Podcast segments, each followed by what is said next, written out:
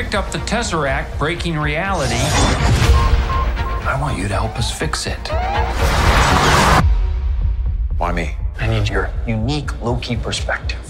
Bienvenidos a un podcast especial dentro de Experimento 626 dedicado a la serie de Loki. Yo soy Diana Su, me pueden encontrar en redes sociales como arroba guion bajo Diana Su. Y no olviden usar el hashtag de este podcast que es Experimento 626. Como ya saben, en esta cobertura especial me acompaña mi querida Vicky Reptile desde Argentina. Bienvenida, Vicky. Hola Diana, hola a todos, a todas, ¿cómo andan? Acá estamos, ¿eh? Segundo episodio. Cuando pienso en segundo episodio y digo que faltan cuatro nada más, es como que me agarra la locura. Ay, sí es cierto, no lo había pensado, Vicky. Ya empezaste de aguafiestas. empecé fuerte, empecé fuerte ahí. Es que por lo que me gustó este episodio, quiero que dure mucho más la serie, pero bueno, vamos a ver qué pasa. Vamos a ver qué pasa. Es momento de hablar del episodio número 2 de Loki, con spoilers, como siempre, pero antes quiero mencionar dos cosas. En su semana de estreno, que fue el 9 de junio, el CEO de la compañía de Disney, que se llama Bob Chapek, anunció que Loki se convirtió en el estreno más visto en su primera semana en la plataforma de Disney Plus por un lado me emociona, eh, qué bueno que haya tanto amor por el personaje de Loki. Y por otro lado también, pues como, como en todo, ¿no? Me encantaría que Disney nos diera números. Desde el lanzamiento de live action de Mulan, me encantaría saber qué significa que le fue tan bien, qué, qué es eso, ¿no?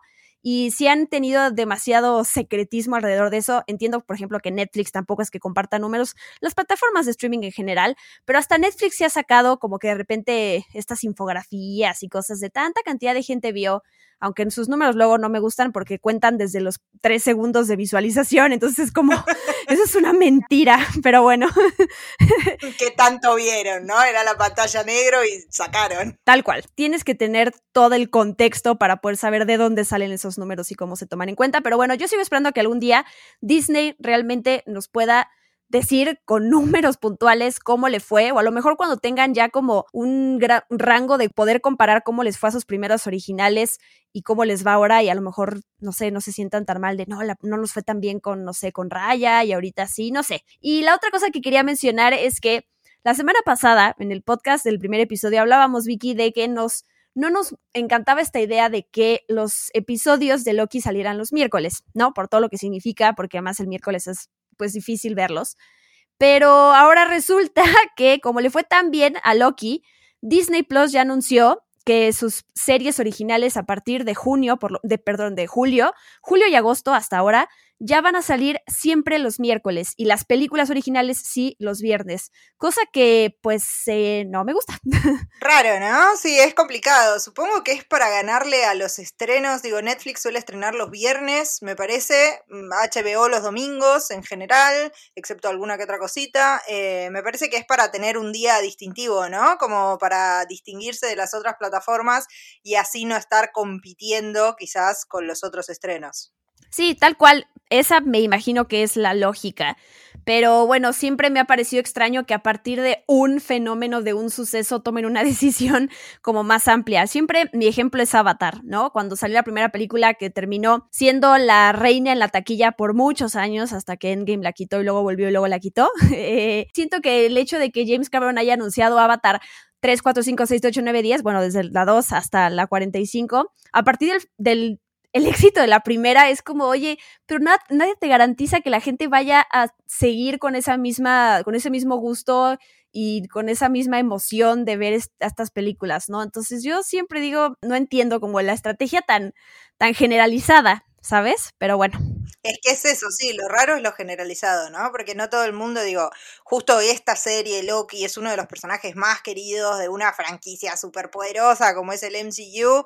Digo, no, no va a ser seguramente el mismo éxito para otras series con personajes desconocidos o, con otras tramas, ¿no? Creo que mucho del éxito de Loki, más allá de si hubiera estado un martes, un lunes o un jueves o un viernes, hubiera sido lo mismo porque es la gente siguiendo al MCU. Pues sí, pero bueno, ya veremos qué pasa y pues qué pasa ahora con ese lote de series que sigue del MCU que todavía no tienen fechas de estreno puntuales, pero que me imagino que en algún punto tienen que anunciar. Pero ahora sí vamos a empezar a platicar sobre el episodio 2 de Loki que se titula La variante. Como vimos en el episodio pasado, Mobius le propuso a Loki que lo ayude a detener a esta variante fugitiva que ha estado matando a los minuteros y que sabemos que esa variante pues es de alguna manera Loki. El episodio, este episodio segundo, comienza en Oshkosh, Wisconsin. Me da mucha ternura la palabra Oshkosh, lo quería decir, en el año de 1985. Y aquí entra esto que tú dijiste en el podcast pasado, Vicky, que es que escuchamos el, arreglo, bueno, el, el, score que compone Natalie Anholt que está a cargo de la música de la serie de Loki y que justo tiene que adaptarse y acompañar a la época que estemos y al entorno que estemos viendo, ¿no? Aquí estamos en la Feria del Renacimiento y me encanta escuchar esa melodía que tal cual te transporta y puedes sentir que estás en esa feria y la gente eh, disfrazada. Sí, además, qué traicionero, ¿no? Porque uno entra a la serie y, y ves a toda esa gente vestida del Renacimiento y decís, bueno, viajes en el tiempo, estamos en la época del Renacimiento y de repente te tiran Oshkosh, Wisconsin, Wisconsin 1985 y es como, ah, no, es una feria renacentista, espera.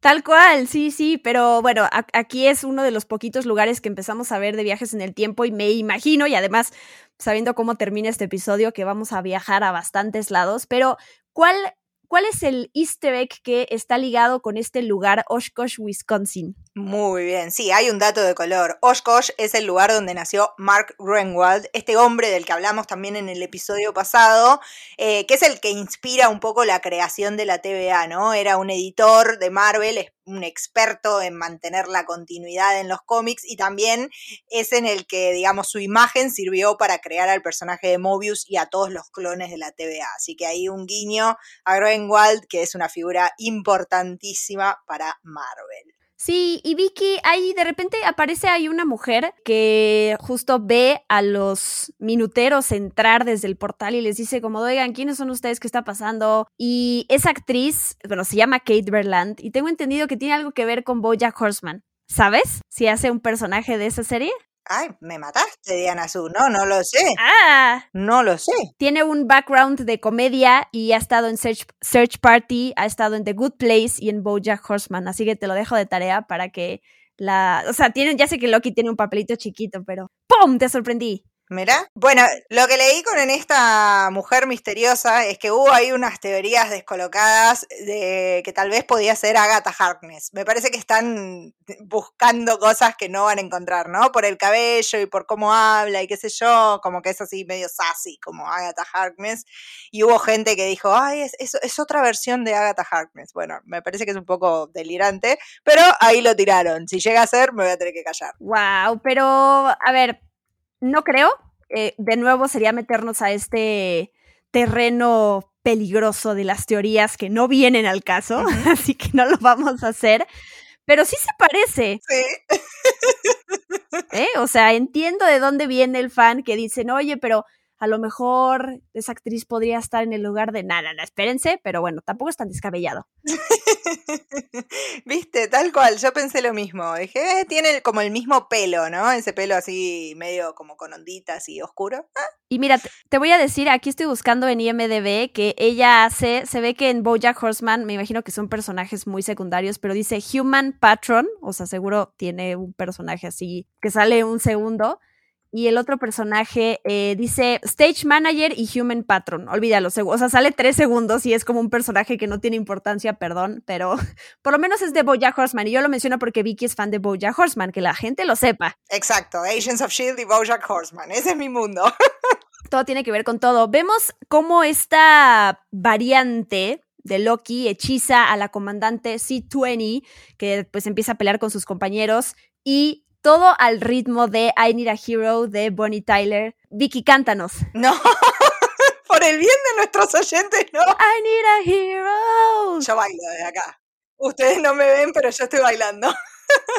no, me parece un momento supremo. Increíble, no me lo esperaba. Sí, sí, supremo. Me encantó que apareciera esa canción. Me encanta Bonnie Tyler, además. Es como, sí, poder, poder.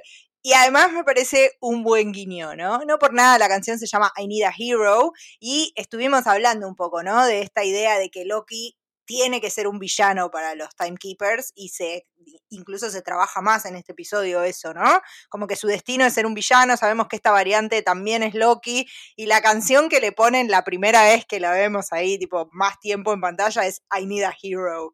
Mmm, sugerente, me gusta. Sí, bueno, y además a, eso le, le, metes este sazón de misterio y la manera en que actúa Loki, que también es, le encanta lucirse y le encanta ser el centro de atención. Entonces me encantó. Sí, empieza muy arriba del episodio y fue como muy bien, muy buena elección musical para ese momento de la serie. Pero bueno, algo curioso pasa que es diferente a estos otros momentos en donde ha llegado, intervenido la variante, que es que toma como rehén a esta comandante y no sabemos por qué, ¿no? Pero bueno, más al final del episodio la vamos a ver, pero sí es algo diferente que hace de su manera de actuar. Sí, tal cual, ¿no? La vemos que primero como que la hechiza y la hace pelearse con, con sus compañeros, digamos, con los otros minuteros, y mientras ella pelea, esta variante de Loki aprovecha para exterminarlos y sobre el final se la termina llevando a través de uno de estos portales del tiempo a C20, no sabemos con qué fin en ese momento. De la siguiente escena estamos de vuelta en la TVA y Loki tal cual está tomando un curso con Miss Minutes, este personaje que yo no dejo de pensar que sería la acompañante ideal para los exámenes. En cualquier lugar, así que la tuvieras chiquita metida en tu bolsa y que te ayudara a contestar las respuestas de lo que tienes que, que te están preguntando. Me encanta. Y bueno, aquí nos tiran otro dato importantísimo, gracias a Loki, que que eh, se está tomando este curso y es que, ¿qué pasa si un evento Nexus ramificado pasa lo que se llama la línea roja? La TVA ya no puede restablecer un evento Nexus y eso conduciría a la destrucción de la línea del tiempo y el colapso de la realidad. Básicamente el caos total, ¿no? Así es, que intuyo que es lo que vamos a ver en Doctor Strange 2, el caos total. Básicamente. El caos total. A Loki le dan este, eh, eh, lo visten, ¿no? Con este, un saquito, digamos. Un... Sí, una chaqueta, diría yo, ¿no? Como una chaqueta. Una chaqueta, tal cual. ¿Qué dice variante, ¿no? Como de preso. Sí, parece más un traje de prisionero, tal cual, ¿sí? ¿no? Me parece que como que es una referencia a los trajes naranjas de los prisioneros, que dicen prisionero detrás. Bueno, este es marrón y en naranja, dice variante. Y me encanta además, eh, digo, porque no es que vayamos a, a, recordar el diálogo exacto, pero de verdad qué buenas puntadas tienen entre él, entre Mobius, ¿no? Que, que hacen estos comentarios como inteligentes, sarcásticos, y toda esta parte de comedia en la serie, la verdad es que está muy bien manejada. Y tampoco es desbordante, ¿no? No son esas escenas que digas, uy, están matando el momento porque le están, prioridad, prior, están dando prioridad a la comedia, no. O sea, son como esos esos acotaciones muy puntuales, chistosas, que se disfrutan un montón.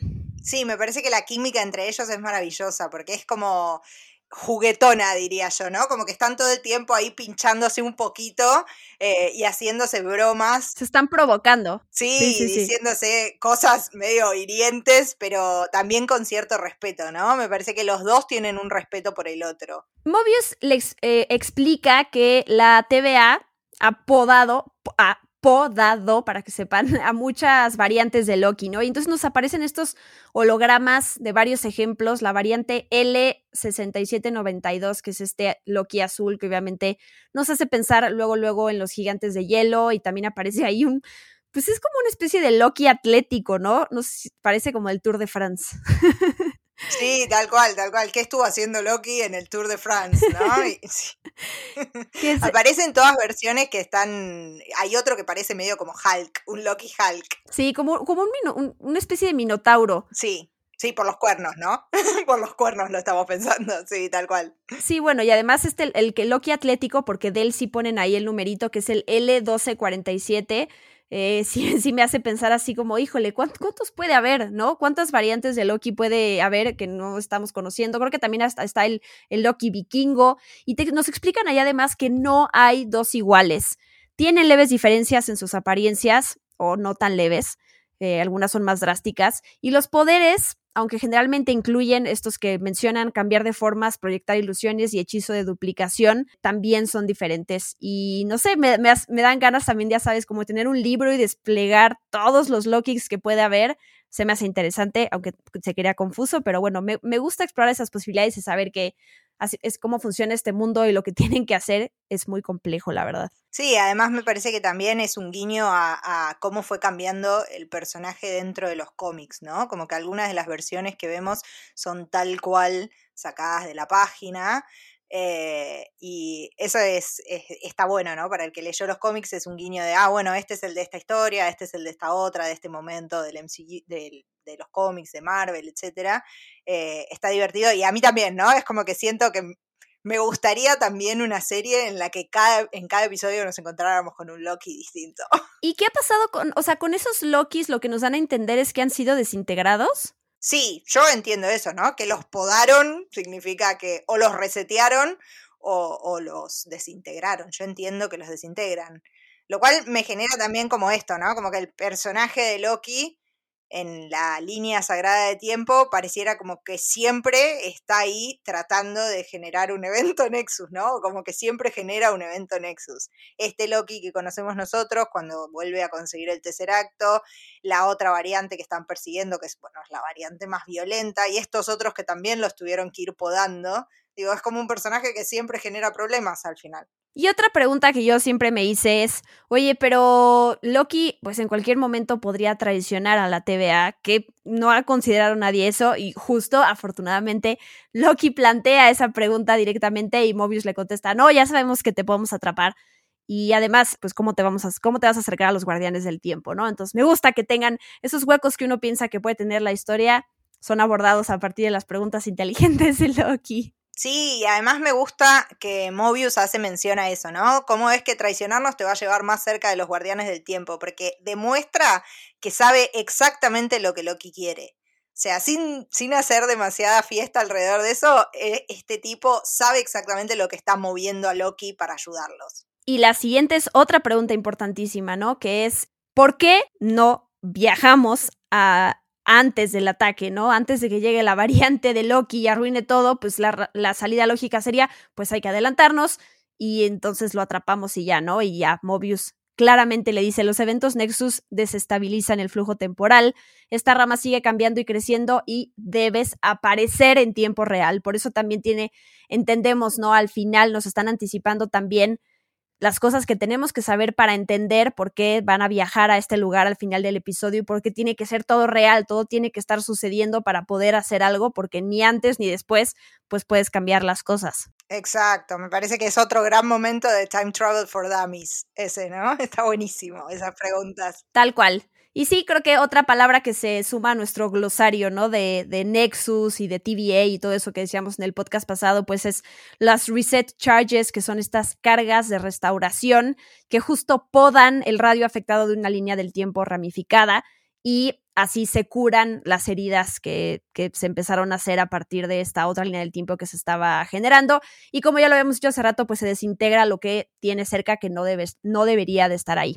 Loki empieza a hacerles un juego mental en este momento que tiene que ver con esta, todas estas puntadas que decíamos de lo divertido. Cuando viajan justo a esta carpa, justo a este festival renacentista, que Loki empieza a hacer de las suyas y empieza a tratar como de, de mm, ganarse su confianza y al mismo tiempo engañarlos y entonces dice, no, si se van ahorita y salen, este, es justo lo que la variante quiere y van a caer y los van a atrapar y no sé qué, ¿no? Y me encanta porque Mobius de nuevo es este personaje súper relajado, que sí tiene mucha fe en Loki, o sea, realmente quiere, quiere creer en él, pero como no es ingenuo, al final lo escucha, pero no se la cree. Y eso me encanta también de la inteligencia de este personaje, que no tengamos ahí a cualquier ingenuo que todo, todo el tiempo está cayendo en la red de mentiras de Loki, sino que le da oportunidad, porque tampoco se trata de demeritar a Loki, sino de quererlo pero al mismo tiempo también de saber que todo el tiempo te puede estar jugando, eh, así, haciendo mentiras. Sí, tal cual, porque me parece que tenemos el personaje de Hunter B-15, que es el de Wunmi Musaku, que es la que quiere eliminarlo a Loki, ¿no? No lo quiere ni escuchar, no le interesa. Mobius se da el tiempo para escucharlo, lo analiza y dice, no, esta no me sirve y lo deja de nuevo, ¿no? Demuestra un conocimiento de los matices de Loki que es muy interesante. Y en ese momento también a mí me gusta mucho que Loki utiliza un refrán asgardiano que dice algo así como donde hay orejas de lobo habrá dientes de lobo cerca, lo cual es un guiño a la mitología de Loki como mitología nórdica, porque él es el padre de Fenrir, que es un lobo gigante que en la mitología es el que se va a devorar a Odín en el fin de los tiempos. Así que hay como un guiño a esta naturaleza de lobo que un poco guarda Loki también. ¡Wow! Y me, no te la esperabas. No, esa, ¿eh? no, siempre, siempre tienes un comentario que me asombra. Uno, uno o dos. uno o dos, tampoco tantos. no te creas mucho. La siguiente escena vemos a Mobius y a la jueza Rabona Renslayer, a Gugu, y bueno, Google Batarro. Y me gusta mucho este, pues esta oficina que tiene donde además menciona los trofeos de los casos y misiones justamente de Mobius que están ahí. Sí me encantaría poder acercarme y conocer la historia de lo que tiene ahí, porque hay unas cosas ahí que, digo, no por hacer teorías, pero que sí como que eh, las sientes como easter eggs o referencias desde a Kang el Conquistador hasta Doctor Doom también, con estas estatuas que en realidad, en realidad son los guardianes del tiempo, ¿no? Pero... Sí, sí, hay cascos que tiene ahí guardados, hay algunos números que aparecen en las armas, que todo parece indicar como a distintos personajes de, Marvel. Eh, creo que Kang es uno de los que me parece en este episodio anda revoloteando ahí como, pero tal vez sea el Mephisto de Loki, ¿no? Como que todos estamos esperando que como hay viajes en el tiempo nos hablen de, de Kang y tal vez sea nuestro Mephisto en esta oportunidad y no aparezca nunca. Sí, y a ver, Rabona, y yo la entiendo perfectamente, vive escéptica de todo esto de involucrar a Loki en esta misión y de nuevo Mobius defendiéndolo hasta que dice, a ver, si este Loki no funciona, lo borro y ya, lo borro yo mismo. No, entonces dije, oh, wow, sí, sí, o sea, está planeando y se está también anticipando a lo que puede suceder, pero como lo explican también, a Loki, a Loki no es que le importe esta misión y ayudarlos, sino que él le importa que esta variante, al parecer, al parecer es mejor que él y pues Loki no puede soportar eso. Pero yo no dejo de pensar todo el tiempo hasta dónde esto es algo que realmente pues Loki está viviendo por primera vez, eso es algo que estuvo planeando desde hace mucho, ¿no? Como lo hice en algún momento más adelante, por fin logré infiltrarme en la TVA y ah, no nunca, nunca puedo estar tranquila de si, si me está hablando desde que todo es nuevo para él o de que lo lleva planeando hace mucho tiempo. Es muy raro. Sí, yo creo que es un poco lo que decíamos en el episodio anterior, ¿no? Me parece que durante toda la temporada vamos a estar como en esta ambigüedad de, y que me parece que es la ambigüedad del personaje, ¿no? Por algo para mí es más un antihéroe que un villano, de querer, por una parte, redimirse y hacer el bien, y por otro lado esa tentación constante de decir, este lugar tiene mucho poder y yo podría adueñarme de todo esto, ¿no? Porque después más adelante el mismo Mobius se lo dice, ¿no? Yo sé que lo que vos querés es timar a los timekeepers y quedarte con la TVA. Sé que es eso lo que te motiva, eh, pero bueno, me parece que es la ambigüedad del personaje y está bueno que naveguemos en esa ambigüedad, ¿no? Sí. A mí además de esta conversación de Rabona y, Mobius, me surgió una duda, que es una pregunta que, quiero hacerte a vos, Diana.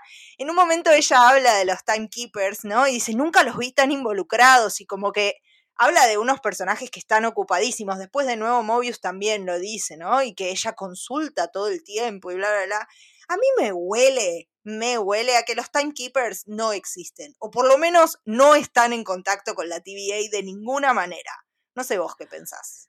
Ay, ay, ay. Em, pues es que, que, no, no, no, sí. A ver, si no existirían, en realidad toda esta organización, la estructura, este diseño impresionante que, que crearon para poder mostrarnos y, y, meternos en este mundo, pues sería un poquito como, como no estaría respaldada por la autoridad superior, o sea, sería muy extraño pero me llama, em, tengo mucha curiosidad de saber de si sí existen, cómo los van a representar, ¿no? Porque la primera vez que los vimos fue a través de esta animación y de esta, de esta introducción que hace precisamente el personaje de Miss Minutes, eh, Minutes, pero no sé, no sé qué decirte, Vicky. A lo mejor están, existen, pero justo ya son rehenes de un alguien mayor, algún villano ahí que no sé qué decirte. O, yo pensaba también como que tal vez desaparecieron ya y siguen manteniendo como esta figura para que justamente representen el poder, porque la TVA tiene que seguir funcionando,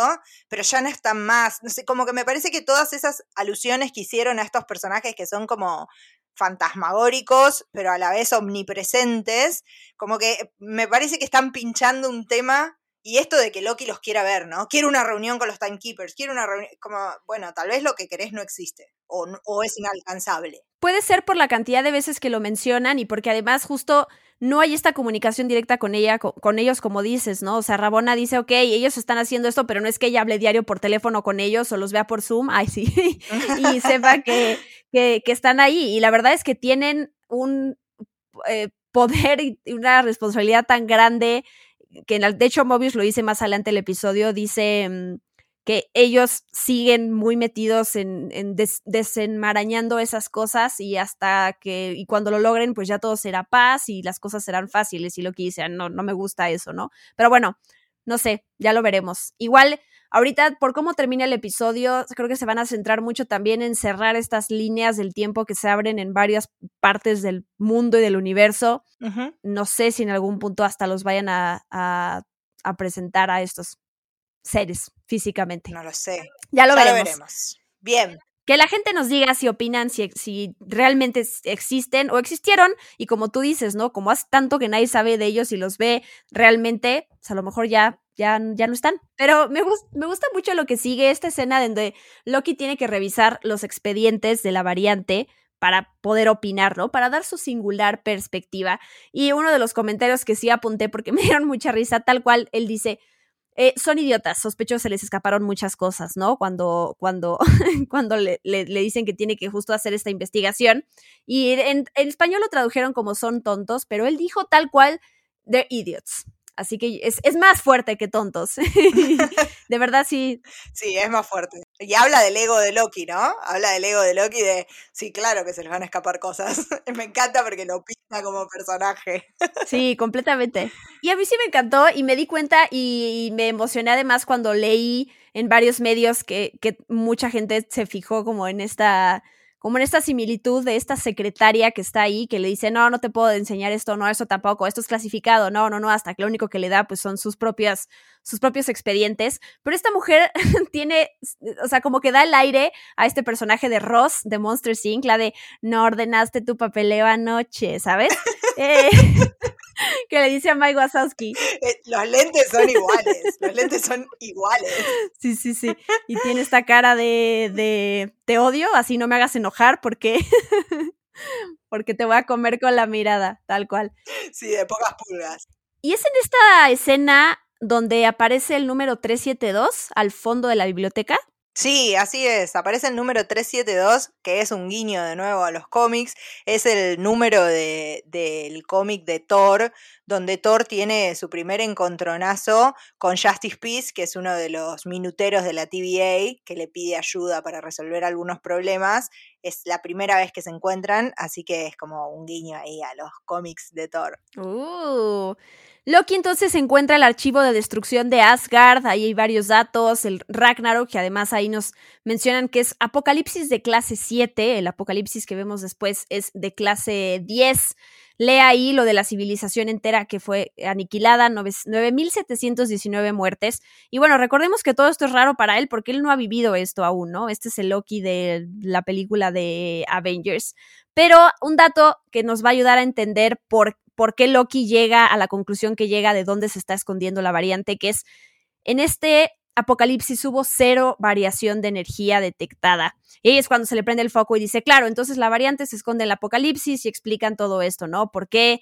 Em, porque como no hay esta variación, todo lo que hagas en ese momento no importa, porque como va a haber un apocalipsis, todo se va a borrar y bueno, hay reglas, ¿no? No puede haber sobrevivientes, después lo menciona Mobius, pero me, me gusta mucho que explique, o sea, más allá de, de, que va bien con la trama, o sea, hablando como de este tema, el pensar lo que es un apocalipsis y cómo es como partir desde cero, o sea, todo lo que se creó para una población en ese momento, como lo de los dinosaurios, ¿no? Saber que desde ese momento el parteaguas que hay es que no queda nadie, es muy fuerte, ¿no? Es como que esta introducción otra vez muy leve, pero de un tema mucho más profundo que cuando lo reflexionas hasta te da cosita, ¿no? Te recuerda como esta insignificantes que somos ante todo este universo y el paso del tiempo y lo que sigue y lo que hubo antes de nosotros. Es como, como que me da escalofríos. Sí, abruma, ¿no? Esta idea de que, porque todo va a desaparecer, no importa absolutamente nada de lo que hagamos. A mí eso es lo que me, impactó y, me impacta después cuando Loki lo grita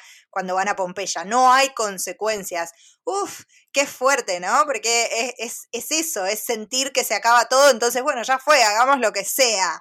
Eh, me parece increíble, increíble que así de, de, manera, como vos decís, livianita, incluso con algunos pasos de comedia, te tocan algunos puntos débiles de la humanidad, porque digo, la finitud es como uno de nuestros grandes problemas filosóficos. Entonces, ahí está, puesto en esta serie.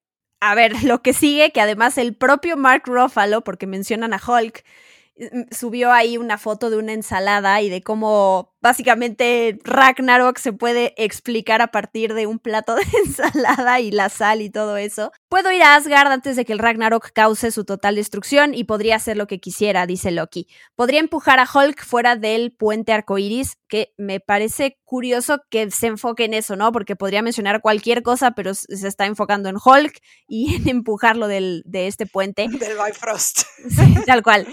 Y o puedo prenderle fuego al palacio y no va a pasar nada porque se acerca el apocalipsis y eso borrará todo porque todos están destinados a una destrucción inminente y la línea no se ramificará. Eh, comento todo esto tal cual, letra por letra, palabra por palabra, porque sí me gusta otra vez lo claros que son explicando el por qué sucede esto en los apocalipsis y por qué no hay esta variación de energía.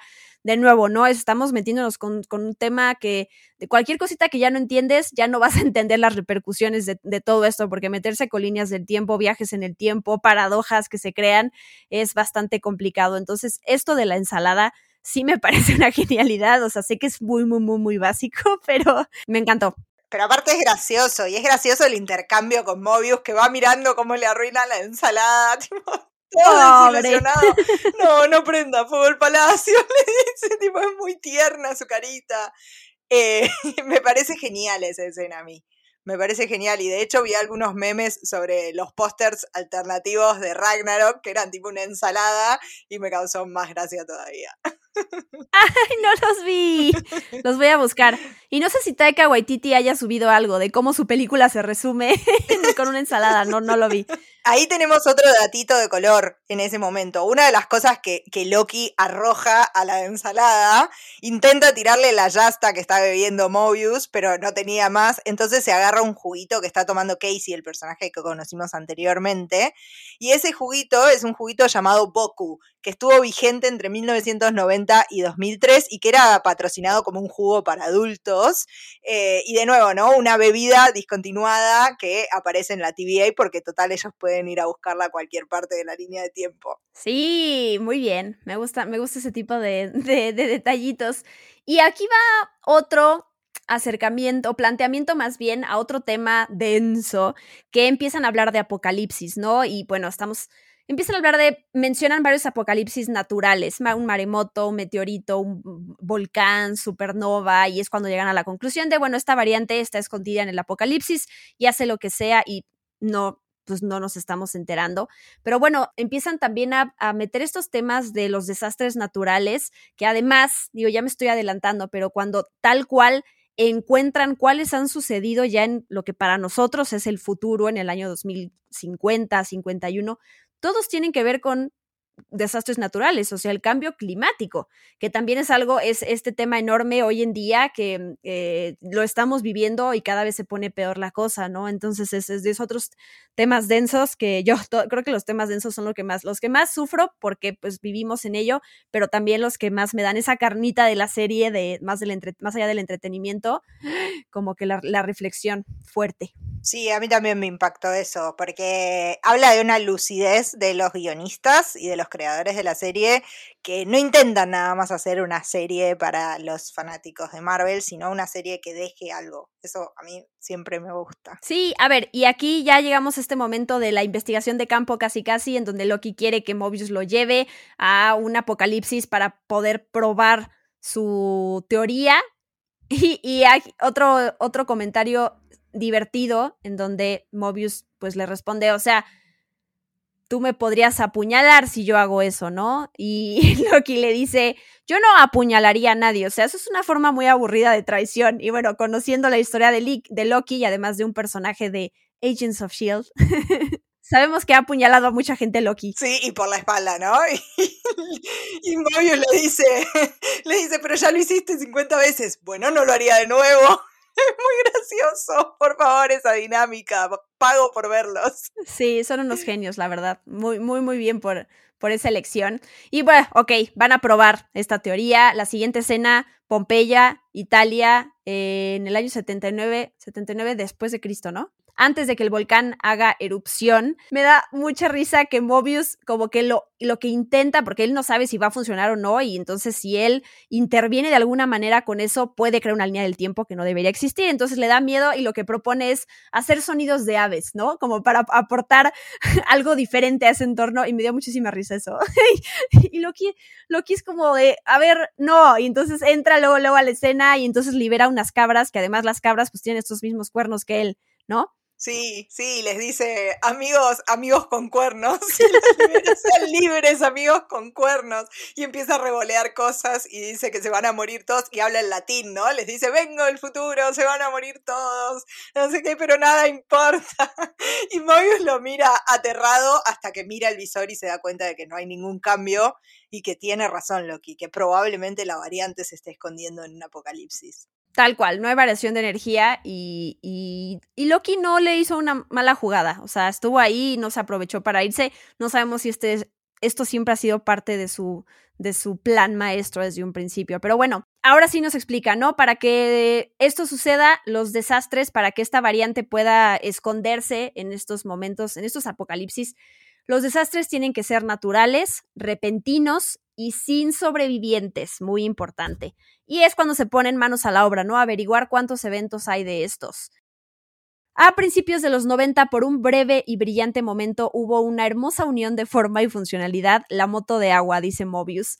Eh, pero bueno, él nunca se ha subido a una. Y menciono esto porque siento que en algún punto o la serie tiene que terminar con una escena de Mobius cumpliendo sus sueños subiéndose a una moto de agua. Eh, me, gusta mucho que hagan como hincapié en esto y que Loki haya leído esa, eh, esa revista. No, voy a estar tranquila hasta ver a, Mobius eh, cumplir su sueño. Sí, tal cual, yo pienso lo mismo, ¿no? Es algo a lo que tenemos que volver. creo que, y voy a hacer una conexión con Agents of Shield. qué raro. Qué raro, ¿no? Qué raro. Y bueno, Coulson durante mucho tiempo creyó que él había estado en Tahití, ahí un lugar mágico, bla, bla, bla. Eh, pero bueno, eran los recuerdos implantados que tenía en el cerebro y en algún momento todos sabíamos que lo íbamos a ver, ir a esa playa, a tener ese lugar mágico y qué sé yo, y era como que todos lo estábamos esperando, creo que con Mobius pasa lo mismo, es como, le gustan tanto las motos de agua, que necesito verlo en una moto de agua en algún momento. Ay, sí. Sí, sí, tiene que pasar. Sí, sí, sí, la verdad que sí. Está bueno que cuando vuelven de Pompeya se retoma algo que vos habías, le habías dicho a nuestros oyentes que mantuvieran en sus cabezas, que es el, el chicle, la goma de mascar que le da al niño en Francia, la variante de Loki, y ahí es donde pueden como achicar la búsqueda, ¿no? Sabían que era en un apocalipsis, que se estaba escondiendo esta nueva variante de Loki, pero había un montón que cumplían esas, esas condiciones que había dicho Mobius y que vos contaste recién. Pero cuando Mobius se acuerda de esta goma de mascar, ya lo pueden reducir a una cantidad de años. Y a ver, ahora te pregunto, porque el que tuvieran tal cual esta, esta cajita de dulces eh, y que empiezan a buscar entonces desastres climáticos en entre, entre el 2048 eh, más bien 2047-2051, ¿no? Como, como dijimos, y entonces encuentran estos desastres que están ocurriendo, ocurren, ocurrirán más bien desastres climáticos, ahí es donde mencionamos lo del calentamiento global. ¿Por qué? O sea, es a propósito que esta variante le dio esta caja de dulces a este niño en el primer episodio.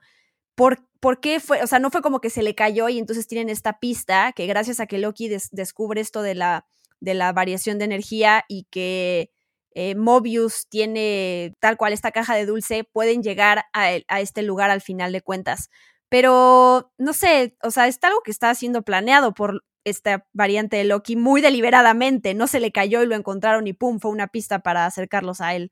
La verdad es que no, me parece que en este momento no sabemos si fue un error o es algo planeado, ¿no? Eh, es como la gran pregunta que hay que hacerse. Eh, este, esta variante de Loki sabía que, que, con eso lo podían rastrear o fue un error, un, pecado de soberbia de decir, no, bueno, nunca se van a dar cuenta de que me estoy escondiendo en un apocalipsis, le puedo dejar esto a este niño eh, y total, no lo van a rastrear hasta mí.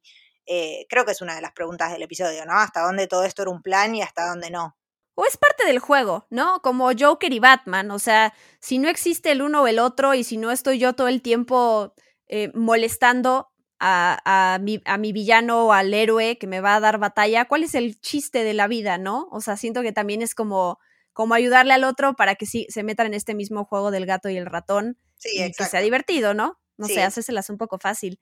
Pero no quiero dejar de mencionar otro debate profundo que tienen Mobius y Loki cuando están platicando, en donde están hablando de dónde vienen, ¿no? Que Mobius le dice a Loki, tú vienes de los gigantes de hielo, y si piensas sobre el origen de cualquiera de nosotros, quiénes somos de verdad, suena ridículo, nada tiene sentido, así que intentamos darle uno.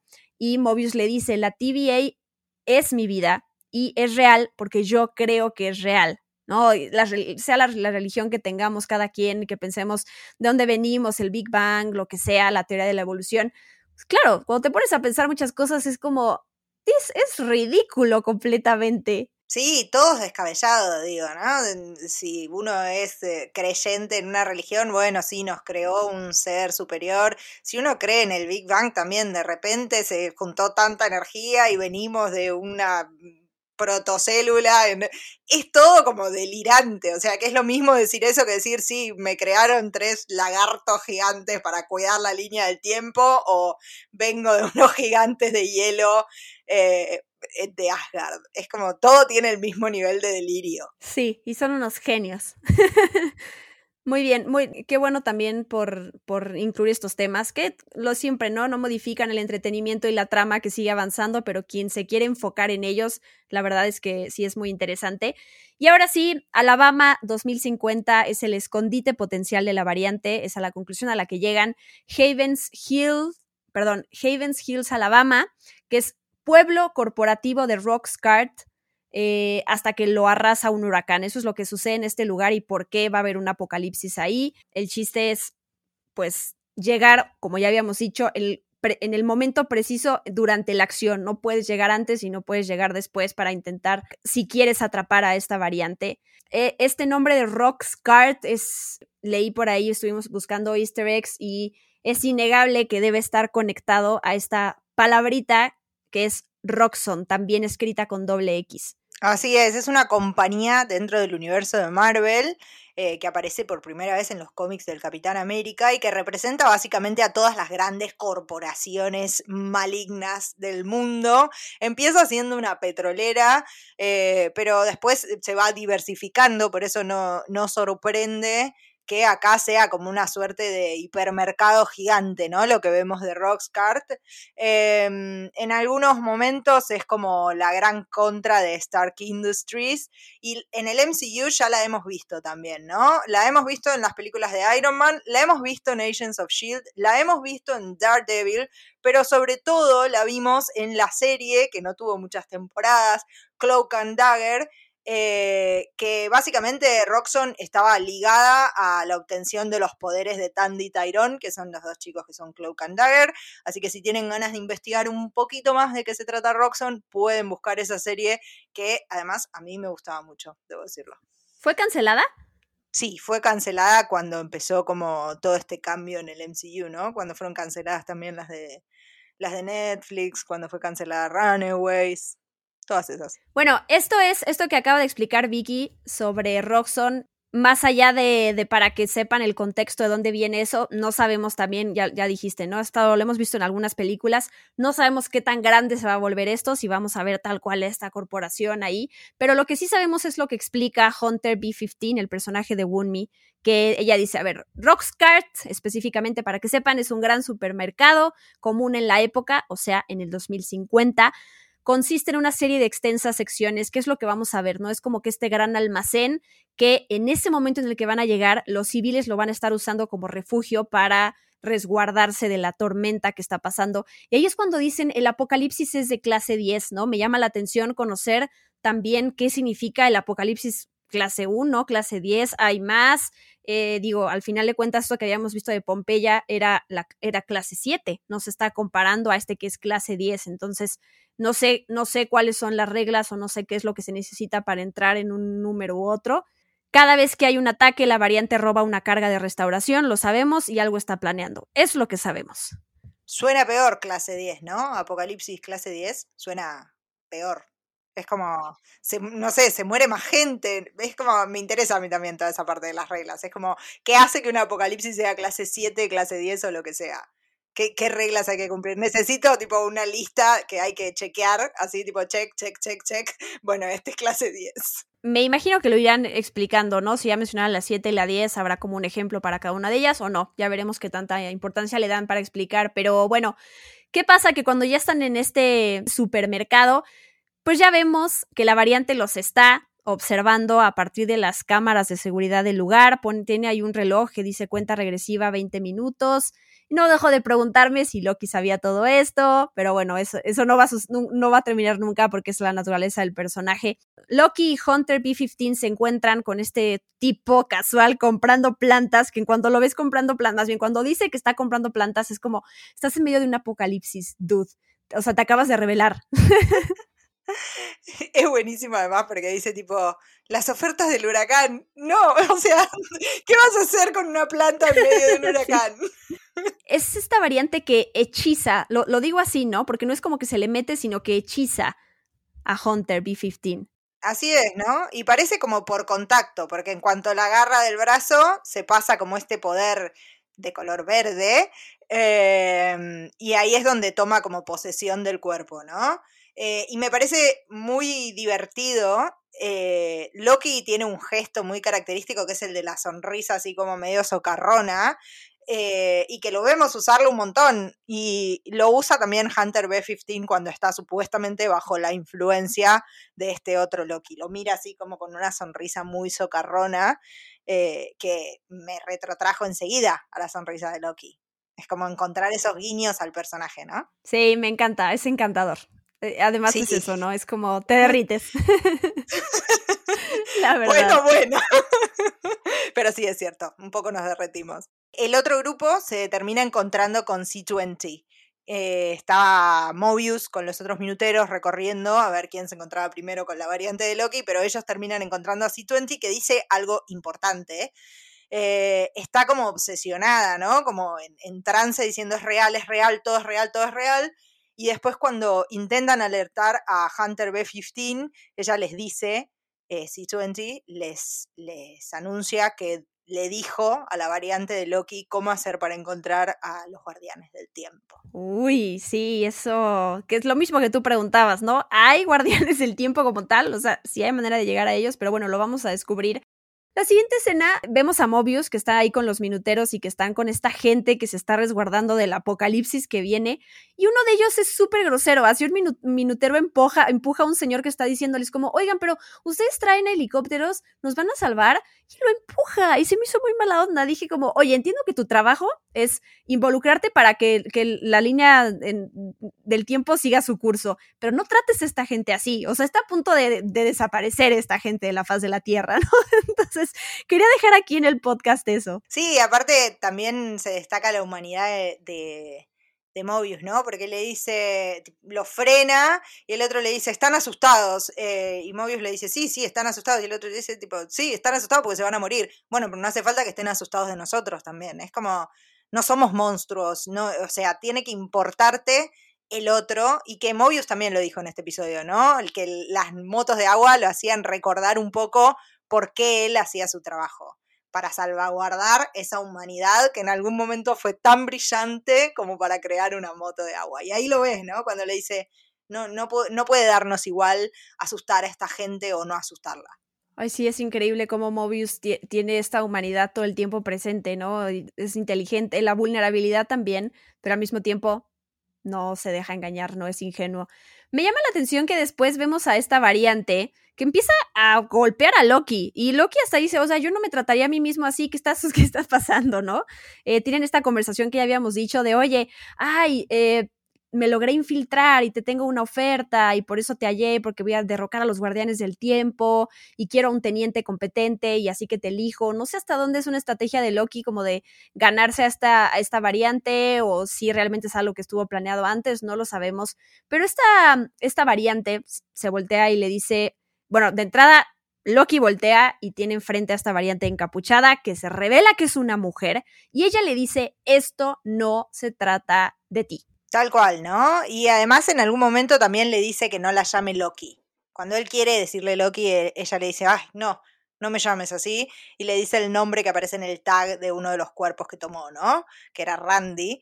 Eh, o sea que eh, no solo es una mujer, sino que además mm, parece no querer responder al nombre de Loki, lo cual me parece que junto con estos comentarios que va haciendo Loki cuando están ahí como hablando barra peleando, eh, de de yo no me trataría a mí mismo así, o cuando está con Hunter al principio que le dice yo hubiera elegido a alguien con un traje, pero bueno, sí, puede ser. Son dos guiños que me parece que van a jugar con esta duplicidad de quién es este personaje, esta mujer que vemos que llaman variante Loki. ¿Es Loki? No es Loki. Teorías. Sí, ahorita cerramos el episodio hablando de, de quién podría llegar a ser este personaje, pero quiero cerrar hablando de, de lo que, de ya al final, hasta que llegamos a cómo termina el episodio, ¿no? Para no abrirnos, abrir una línea del tiempo con nuestras teorías. Esperémoslo ahorita, nada más quiero cerrar eh, con lo que pasa después, ¿no? Tenemos esta escena de las cargas de restauración que hay en el lugar se activan, cambian de color todas a morado, se abren portales, eh, se empieza, además, vemos a esta gente de la TVA que se vuelven locos porque se empiezan a crear muchas líneas del tiempo, que ahorita también hablamos de ellas. Eh, cuáles que son los nombres que vemos ahí que se empiezan a crear. Pero bueno, la variante Loki mujer atraviesa un portal, Loki va atrás de ella y en eso llega el pobre Mobius corriendo que confió en él todo el tiempo y que se le acaba de escapar Loki, que Rabona le dijo, no estoy de acuerdo con esto, que también, o sea, él estuvo defendiéndolos, siento gachito por, por Mobius, la verdad, pero bueno, no sabemos qué va a suceder. Y ahora sí, termina el episodio y quiero retomar estos dos puntos. ¿Quién puede ser esta tal Lady Loki? ¿Y cuáles son estas líneas del tiempo que claramente si ustedes ponen pausa a Disney Plus, leen tal cual todo lo que se acaba de crear que dices, ¡Oh, por Dios! Eh, pero bueno, vamos con Lady Loki primero. Bien, Lady Loki. Lady Loki existe relativamente en los cómics. Después del Ragnarok, eh, en el cual Loki es una parte fundamental porque aprovecha el Ragnarok para generar un poco más de caos, volverse a enfrentar con Thor, etc. Thor lo termina matando a Loki, le arranca la cabeza. Eh, y Asgard, que termina completamente destruido, resurge en un pueblo de Oklahoma en la Tierra y toda su gente va reencarnando en personas, ahí en seres humanos, también en, Oklahoma, incluido Loki, que eh, es un espíritu ahora y decide tomar el cuerpo de Lady Sif y juntarse con otros villanos porque finalmente quiere lograr lo que quiere lograr Loki desde siempre, que es reinar. Em, entonces hay como una versión femenina de Loki en los cómics, que es este Loki que toma el cuerpo de Lady Sif eh, y que después se termina convirtiendo en una suerte de villano.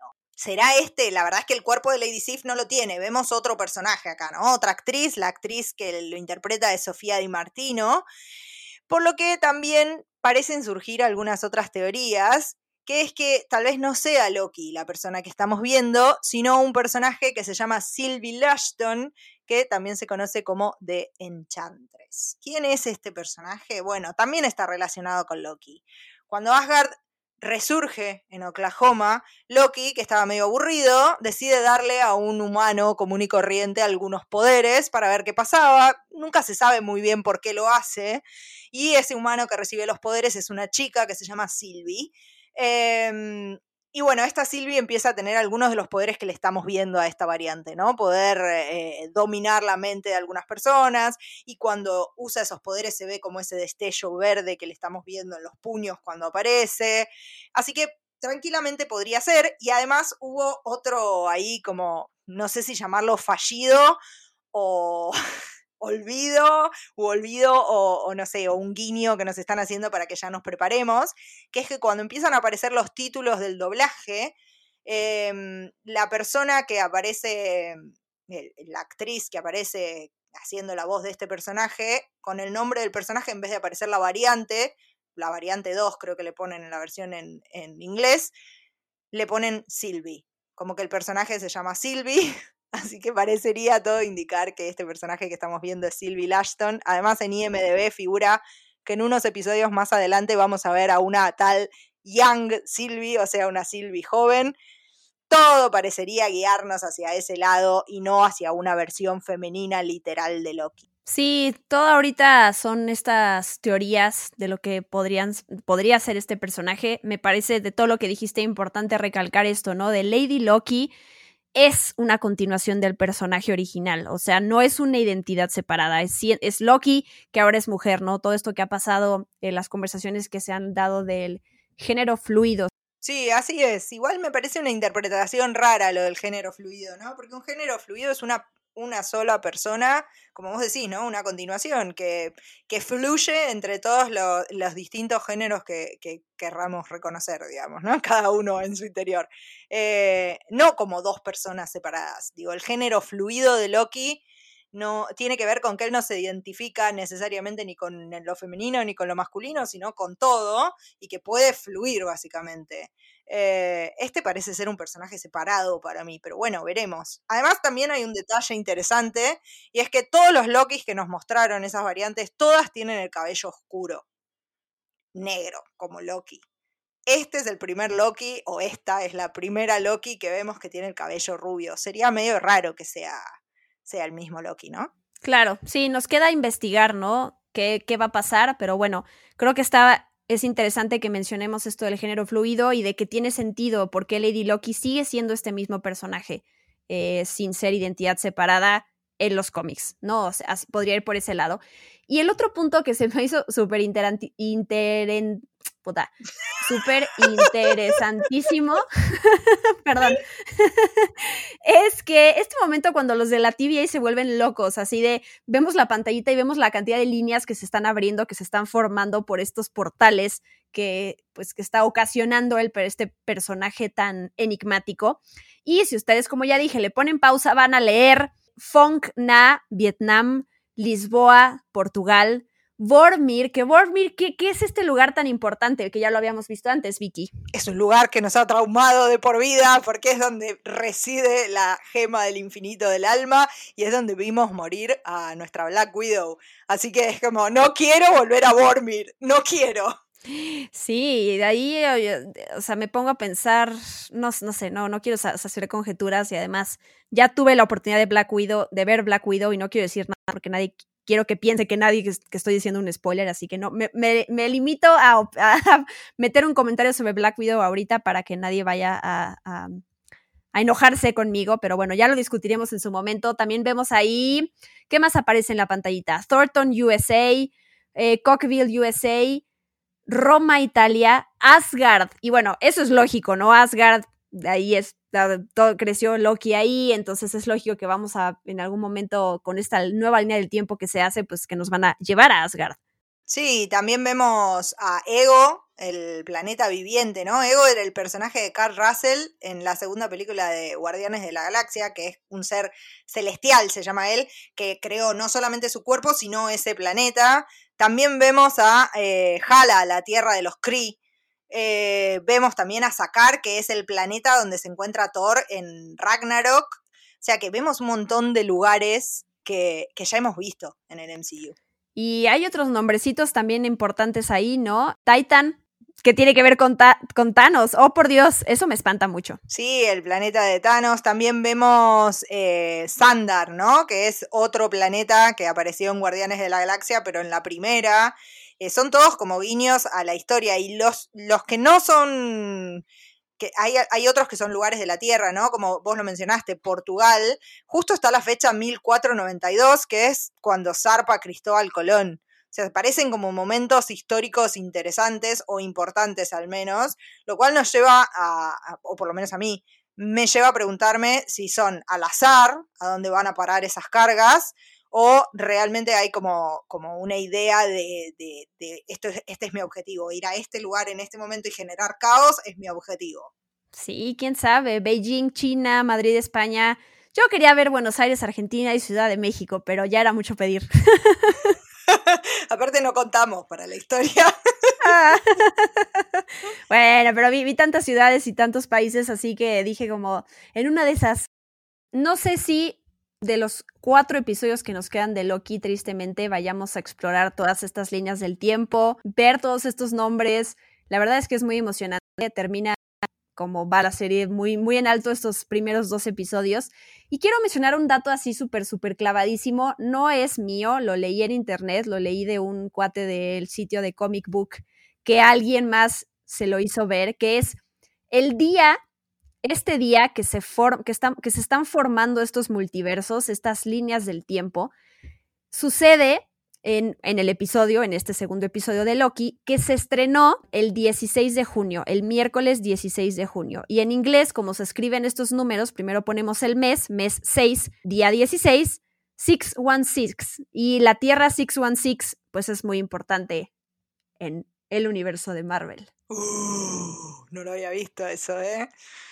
yo tampoco, yo tampoco, me lo robé, pero ya di el crédito necesario. Impresionante. Me parece que eh, yo tampoco creo que vayamos a ver todos estos lugares. Sí creo que vamos a ver algunos, me parece. Eh, o espero, tal vez sea mi deseo. Pero me parece que algunas de estas variantes, de estas líneas temporales que se están generando, estos eventos Nexus, algunos vamos a tener que ver, porque vamos a tener que ver a la TVA lidiando con ellos. Pero me parece que si tengo que, teorizar, creo que el episodio que viene vamos a ver sobre todo a dónde fue esta Lady Loki, sea Loki o sea Sylvie, y Loki atrás de ella, ¿no? Creo que nos vamos a focalizar en eso y a dejar un cachitín de lado la TVA por un episodio. Ya no puedo esperar. Eh, apenas está, va a salir nuestro podcast con aquí nuestro análisis, recap, easter eggs y teorías y esas cosas. Y yo ya, ya me urge tener el tercero, pero no sé si tengas algo más que agregar, Vicky. De verdad es que, mm, o sea, se me pone la piel chinita cada vez que grabo estos episodios porque, eh, pues no sé, creo que cualquier cualquier nerd como nosotros, la verdad es que estas cositas es como, wow. Sí, a mí me tiene igual, me tiene igual porque además lo hablábamos un poco antes de empezar a grabar, ¿no? Es como que si quisiéramos pasar tres horas hablando de detalles y guiños y cosas, creo que podríamos. A veces recortamos un poco la información para que no dure estos 200 años, eh, pero hay tanto para ir mirando, casi segundo a segundo la serie y encontrando guiños y cositas y, qué sé yo, que es increíble, es increíble y por eso se disfruta mucho y lo recomendamos, voy a sumar a Diana en esto, que hagan rewatch de los episodios. Si tienen tiempo y les gusta mucho y son nerdos y nerdas, vean los dos, tres veces porque realmente cada vez que con cada mirada se les encuentran más y más detalles. Ay, sí, me encanta y me encanta compartirlo contigo, Vicky. Muchas gracias. Di tus redes sociales, eh, todo lo que quieras decir. Me pueden encontrar en Twitter y en Instagram como arroba Vicky Reptile y me pueden encontrar en Spoiler escribiendo y me pueden encontrar en el podcast Que Ver eh, y en una radio en Argentina, en Radio Cooperativa. Así que por todos esos lados me pueden encontrar para escucharme un ratito. Gracias a todos y todas por acompañarnos en este especial Experimento 626 sobre Loki. Recuerden, nos escuchamos todos los sábados con un nuevo episodio eh, sobre lo, lo, que vimos, lo que sucedió y lo que creemos que pasará. Compartan, por favor, si pueden, si tienen ganas, este podcast para que más gente se sume a esta conversación y entre todos podamos pues pasarla más padre hablando de Loki. Yo soy Diana Su y me despido. Bye bye. It is adorable that you think you could possibly manipulate me. I'm 10 steps ahead of you.